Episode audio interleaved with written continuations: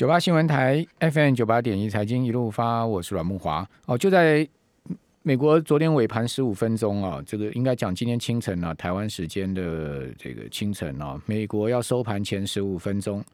呃，鲍尔就说了，说这个股市啊，还有其他地方啊，他看到一些泡沫。哦，他说这个话是因为那个联准会开 FOMC 会议啊，就利率决策会议之后的这个利率宣告跟决策宣告跟呃记者会嘛。哦，他回答记者的问题了，记者就问他说什么狗狗币啊这些呃虚拟货币啊，这个炒得很凶啊，那你的看法怎么样？他就说呢，他其实有看到一些泡沫啊，股市跟其他地方。哦，那就这样一句话啊，导致股市就大幅的下挫哈，呃，急杀了，应该没有讲说幅度非常大了哈。道琼跌了一百六十四点嘛，中场跌幅百分之零点四八。好，标普小跌百分之零点零八，纳斯达克指数跌了零点八二。好，费半跌比较凶啊，百分之一点四六的幅度。呃，尖牙股里面，谷歌涨三趴，但是苹果呢跌百分之零点六。啊，微软跌百分之二点八，是跌最多的。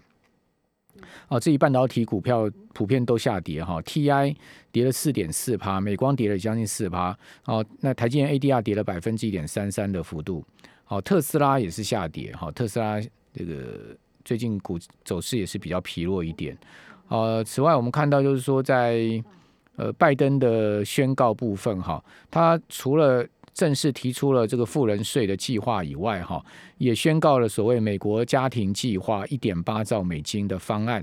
啊，这也是市场另外一个看点哈。那在联准会的利率决议上面呢，联准会当然就维持利率不变哈，呃，而且呢，鲍尔极力淡化通膨的风险，啊，他并没有针对这个通膨的部分呢太所这个琢磨哈，就不断的想要去淡化这个风险了哈。哦，那在呃，国际股市的部分哈，今天日本股市休市哈，韩国股市呢是收跌百分之零点二三的幅度，哦，跌了七点四点哈，收三千一百七十四点。哦，三星今天下跌百分之零点五哈，呃，三星公布出来第一季的营收年增十八趴，哦，到六十五点四兆韩元，盈利率年增四十五点六趴哦，这个盈利率增幅非常的。这个惊人哈，将近五成的盈利率的增幅，哦，盈利的率的盈利率增幅跟盈利年增，好，我们刚刚讲四十五趴是盈利年增了哈，就是这个净呃利润的部分，呃，增了增到九点三八兆韩元，哦，那另外 LG Chemical 啊，哦，这个韩国的化学跟电池大厂 LG Chemical，呃，股价大涨了将近七趴。哦，这个 LG Chemical 宣布电动车电池销售很好啊，第一季盈利跳升六倍，六倍哦，到一点四兆韩元，就是十二点六兆美金，呃，远优于去年同期的两千零六十亿韩元，也超过市场预估的一兆韩元。啊，那电动车电池制造商 LG 新能源是 LG Chemical 的子公司了哈。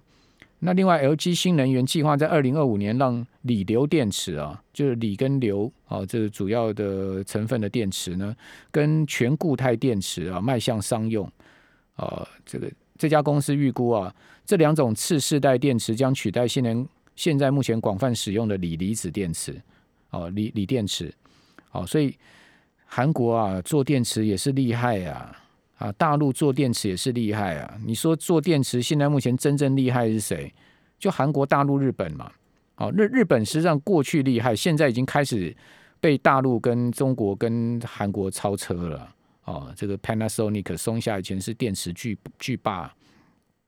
现在逐渐被超车了。未来啊，这个全世界要拼新能源哦，这个电池是一个很重大的这个发展跟商机啊。哦，谁掌握电池，谁就掌握了未来世界很大一个。呃，竞争力啊，所以为什么你看大陆拼命在做电这个发展电池技术，好，韩国拼命在发展电池技术，啊，那么哎呀，你说台湾有没有这个电池？台湾都是组装，进口进口人家的东西来来来来个倒倒哎，好 讲实在的，就是一个组装业啊，这个有没有真的有实力的呢？好，看到这些新闻，你看到这个 LG Chemical 的子公司这么厉害，这么会赚钱啊！好，那在香港股市的部分，哈，我们来看呃香港股市今天的情况跟大陆股市，恒生指数今天呃还不错，收涨两百三十一点，涨幅百分之零点八。好，入股啊，马上要放黄金周了哦，要放黄金周连假。呃，今天上证指数呢是呃收涨了零点五的幅度，好，深成收涨百分之零点四六，好，两市都是小涨的格局。好，那我们赶快来。谈一下国际最新的动态哈，今天也值得一谈的是这个苹果盘后公布的财报嘛哈。那我们请教的是同力投信投资策略部的邓胜明副总经理，邓副总你好，主持人好，各位听众大家晚安。好，邓副总最近呢，建牙都在公布财报，从特斯拉到微软到谷歌到苹果，脸书也公布了，脸书盘后也涨六趴哈，这个盘财报情况也很好。呃，综合来看，这些建牙的财报情况如何呢？我我我认为是强劲，就是非常非常强。你看，像那个苹果，苹果它获利这个接近两百四十亿美元，那脸书也接近这九十五亿，九十五亿其实也快一百亿。你可以看得出来，就是它基本上，当然它的这个财报的一个强劲，跟它的一个产品多样化，还有就是它的一个呃 sales，就是它的营收强劲有关了。还有一点就是，那当然就是比如说它的这个，你可以看就是它那个广告。像脸书来讲，它广告的一个成长动能很强嘛。那苹果的话，当然当然是业绩强劲。你像这个整体来讲，它的一个财报是代表说，你这呃尖牙股科技巨头它的一个状况，等于就是说，你可以看得出来，在疫情严重的时候，那这些公司刚好它是受惠。那即使是现在你你等于就是，如果说是两三个月之后，如果是解封了，那等于就是因为疫苗。大概它的一个等于就是它的一个投注率变高，让大增加人身安全了，安全性变高。那这样的话，是不是它会更强呢？等于就是市场有一个期待。那我认为就是财报大部分不光是尖牙，其实整体的美国的财报大部分公布出来，其实都比预期来呃靓丽啊大概有八十到八十五 percent，超过预期。那问题是就是现在整个市场就是相对它比较，就是说这些好的东西，大家其实也都有预期到。然后事实上，大家也都有手上也都有多头部位，那实际上未来看法也都不坏。那甚至联总会还有就是美国政府也是大撒银弹，就是去去支撑这样的一个一个期待哦。就是在这样的情况之下，二季度等于就是指数是居高不下，那大盘也没有看到很严重的一个大幅下杀。就是在这样的情况之下，我们看到 联总会开始讲有泡沫这个事情，我。我觉得这个还挺有趣的啦，因为他他被问到这个东西，等于就是你你想财报，呃很好，这是事实嘛哈，那当然公布预期超过预期，那但是问题是，那那联总会也说我也没有要升息啊，那你你你说你说我货币政策宽松是跟这个呃市场大多头有关系，说跟通膨预期也有关系，但是他有讲说这个这是一次性的物价上涨，跟你长期的往上涨那是不一样的事情，嗯，当然他也讲到。他要去观察这件事情，这是首度我看到他讲“泡沫”这两个字出来。所以之前他都哦，他就是已经开始开始有改变基调了吗？你看他讲的话，其实我认为是。我觉得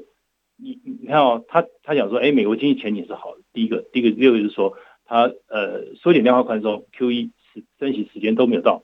这两个都没有到。然后他又淡化通膨风险，对不对？但是他提到了美美股泡沫。就说有些资产价格非常非常高，看到确实看到一些泡沫，他他没有说这个跟他货币政策没有关系，但是他说这个是跟经济重启和接种疫苗有关系。那他是说，反正你这样的情况，我会持续的去关注这个事情，我首度看到这个事情。那我觉得就是慢慢的，他可能也要也要把这些议题丢出来，那这个丢这个风向球出来，但不代表他会立刻行动。但看起来大方向。美国的这个决策单位还是在呵护这个多头市场，嗯，因为他不能视而不见这个事情嘛，等于就是你可以看，不光是整体的市场，它包含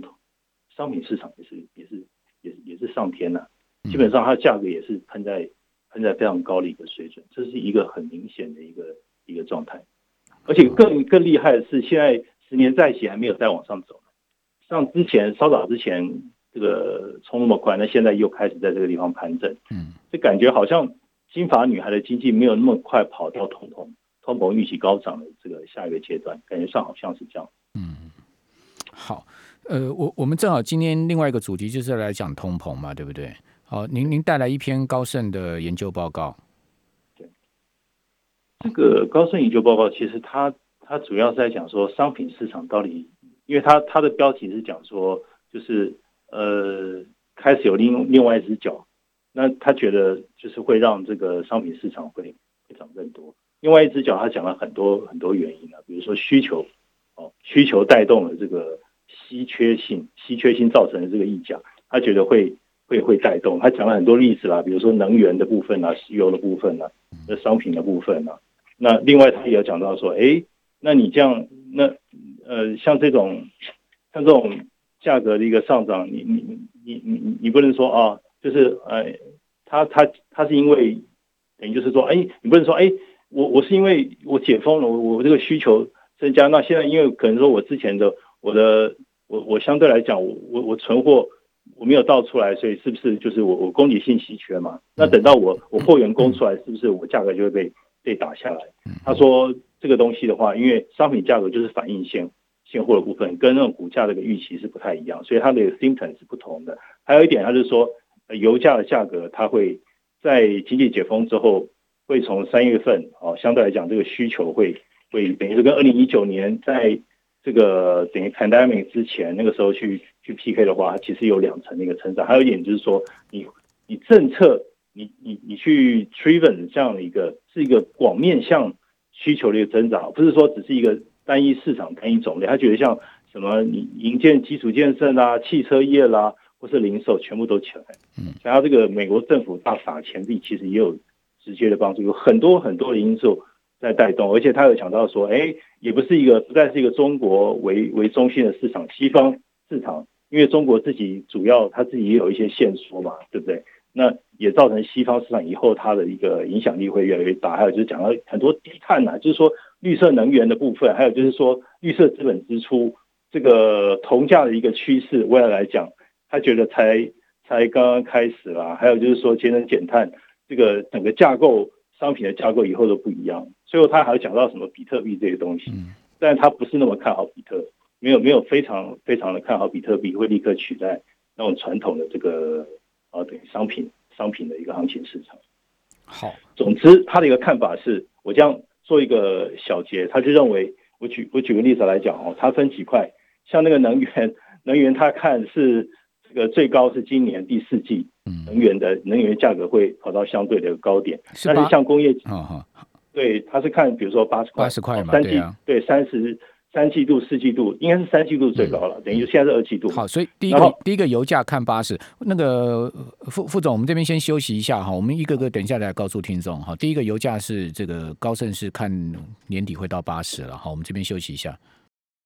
九八新闻台 FM 九八点一财经一路发，我是阮木华。呃，这个福特汽车也公布出来财报情况非常好，不过公布出来的财报之后啊，那个福特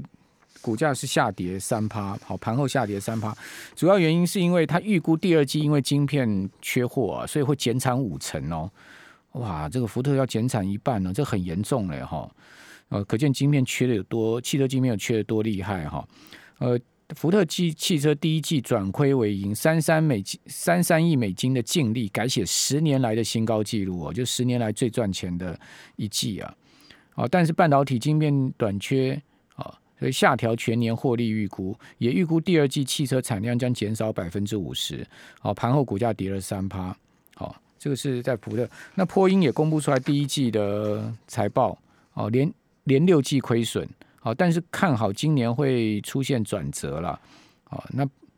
波音盘后股价也下跌了三趴多。好，因为连连续六季录得亏损嘛。好，营收较去年同期下滑十趴。好，这个这个航空业的问题当然是相当辛苦了哈。好，那刚刚我们谈到这高盛的这篇有关原物料的报告，哈，我们继续来请教。红利投信投资策略部的邓振云副总经理，邓总，您刚刚说他有几个结论，那我们先来谈结论哈。第一个就是他看油价到年底会到八十，对不对？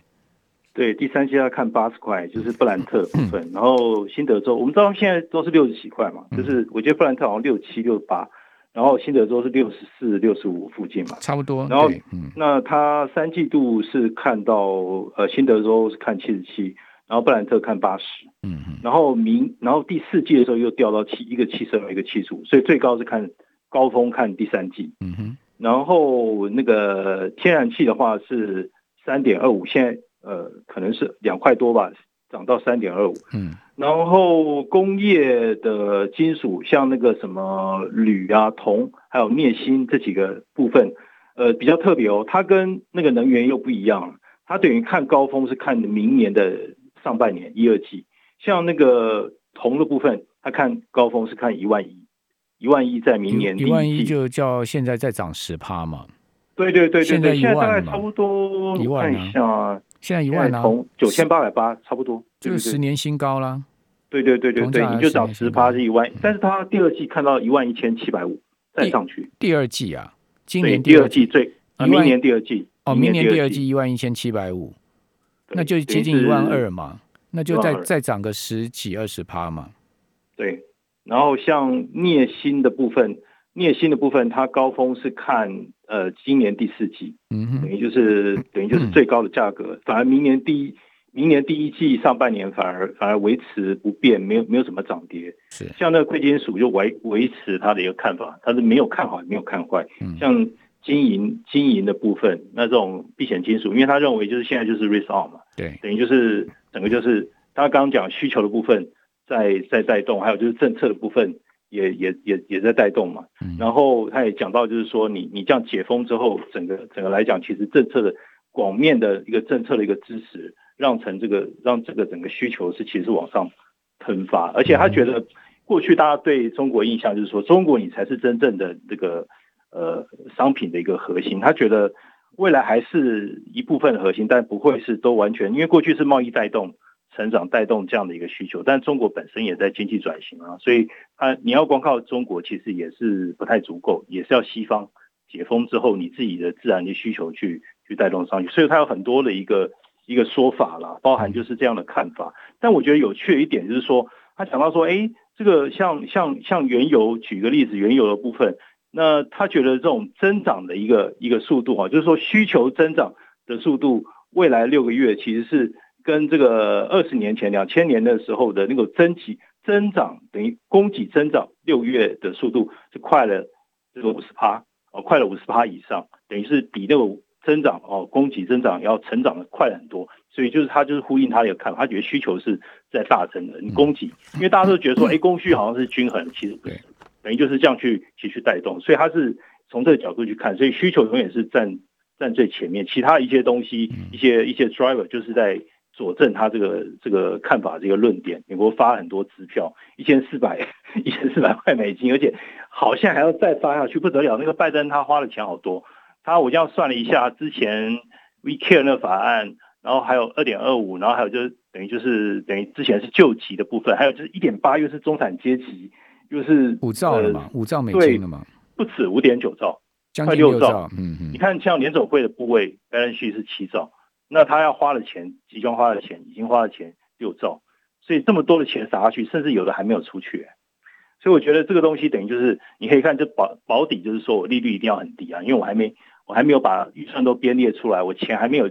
还要花出去，那我甚至另外一方面有缺口，我还没有去借钱，所以利率一定要维持低的。还有就是美元就低了，因为你要花那么多钱，未来一定要大撒银，大家借很多钱，美元不会高，美元不会高的意思就是风险资产就会 r e s o n 所以相对来讲，感觉上这个逻辑似乎似乎是这样，但这个泡泡就是吹的比较大。坦白讲是也，你也可以这么说，事实上是这样。那如果说讲到商品，如果说大现在眼前都顾不了了，管它泡沫，对不对？是，对，所以想太多也想太多也太痛苦了。我们就今朝有酒今朝醉，多好，对，股票能涨，马马马照跑，歌照照唱，舞照跳，大家都高兴。对他这个报告其实有很多，里面有很多学理理论探讨部分，我们就不赘述。但你可以看得出来，你要带动 commodity 的一个上扬，上一次的一个大涨是多久以前的一个事情？这次是在带动，是一个 border base 的一个上扬，一定不是一个这么简单的一个因素，单一因素去带动，一定是一个很长性的力量，政策也是往这个地方支持，然后风险。那他有在评估其他商品价格吗？其他的商品像那些，他有在哦，没有，他没有猜，没有，没有，没有猜到那么细。对，但是他有提，的确也有提到说，谷物也是有可能，但是他觉得，对对对对对，他觉得这块的一个 outlook 其实也是也是机会，也是会起来。不过他认为那个比较比较相较来讲有季节性的的一个因素在带动，不完全是前面那些呃驱动的一个因素。那他也讲到，就是说，那你这种等于就是说，当然因为解封了哈，那还有就是说，刚好又 mapping 到等于就是谷物生产的一个青黄不接的一个一个季节，所以他认为那个 grain 的那个部分其实有，我觉得也会谷物的部分其实也会也会跟着跟随会会会带动。最近黄小玉价格都在突破，在创新高啊，创破段新高。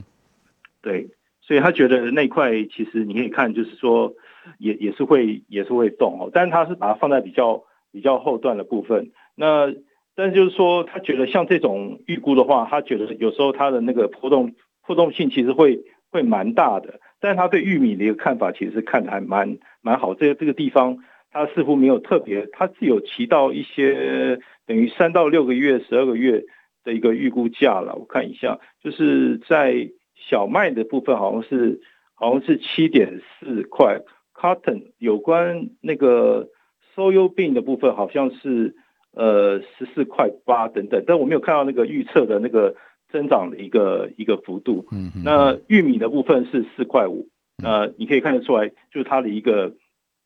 他觉得这样的一个价格，就是在未来来讲，其实是也是向上在提升之中的。对，所以它整整体来讲，它就是看多。我我觉得它就是商品价格整体看多了哈。对，商品价格是整体往上看，那它就是要要推动这些商品价格，其实不是那么简单的，就是一个大周期的推动，就是一个大周期的一个一个推动。那高盛持续去往这个方向去多多角化、多原因的推动了哈。对对对，好，谢谢邓副总，谢谢。